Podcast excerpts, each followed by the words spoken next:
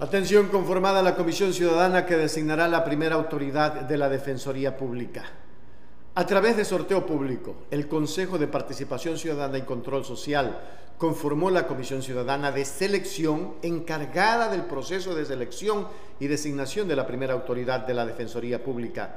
El sorteo contó con la presencia de veedores ciudadanos, la notaría designada, doctora María del Pilar, Flores, y fue transmitido en tiempo real a través de, de las plataformas digitales del Consejo. El presidente del Consejo de Participación Ciudadana y Control Social, abogado Hernán Ulloa, calificó como una decisión fundamental para el destino de la Defensoría Pública a la conformación de la Comisión Ciudadana que ejecutará el concurso de designación de esta autoridad. Una vez que se publiquen los resultados del sorteo, el Pleno del Consejo de Participación Ciudadana y Control Social realizará la sesión pública de posesión respectiva.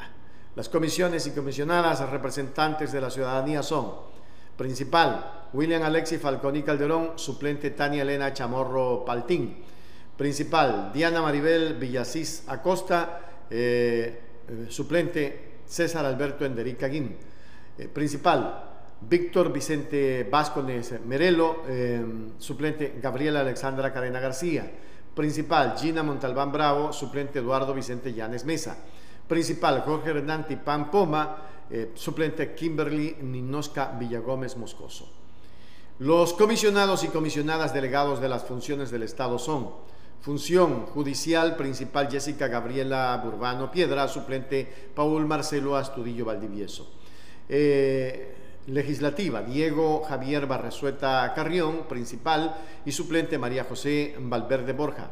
En función electoral, principal Jessica Paola Rojas Vallejo, suplente Javier Tobías eh, Vera Barros.